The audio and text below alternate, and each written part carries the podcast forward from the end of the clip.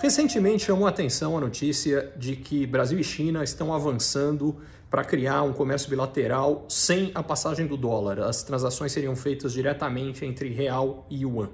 Isso está sendo feito na prática com a criação no Brasil de um centro de compensação para transações através de um banco chinês com sede, isso vai acontecer aqui no Brasil.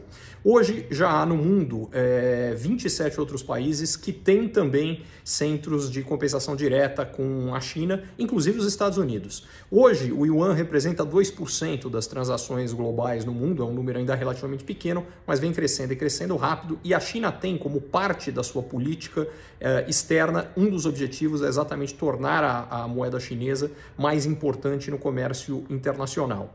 É, isso faz parte de um movimento que vem de antes, é, desde que, é, quando houve a invasão é, da Ucrânia pela Rússia, uma das respostas americanas foi impedir o acesso dos russos aos recursos investidos em títulos do Tesouro americano, que começou a se criar no mundo uma preocupação de que é, uma concentração talvez exagerada em ativos financeiros nos Estados Unidos, exporia outros países aos interesses americanos e seria natural que outras alternativas fossem buscadas. A China, em particular, está aproveitando isso.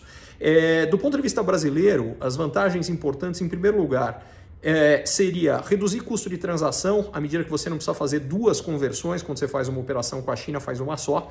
Mas a segunda, é, potencialmente ainda mais importante, seria acesso a linhas uh, de financiamento chinesas, que normalmente têm custos bem mais baixos dos que são disponíveis para o Brasil. Isso pode ser interessante, pra, particularmente no comércio bilateral, exportadores brasileiros eventualmente podem se beneficiar disso. É muito cedo para ter certeza se isso vai acontecer mas o potencial é importante, é significativo e é positivo para o Brasil. Enfim, uma medida na direção certa. O Brasil, obviamente, não tem que escolher entre China e Estados Unidos, pelo contrário, deve fazer muito negócio com ambos. Aliás, ambos são não só os dois principais parceiros comerciais brasileiros, mas também das maiores fontes de investimento direto externo. Faz todo sentido ter laços muito estreitos, muito fortes com ambos.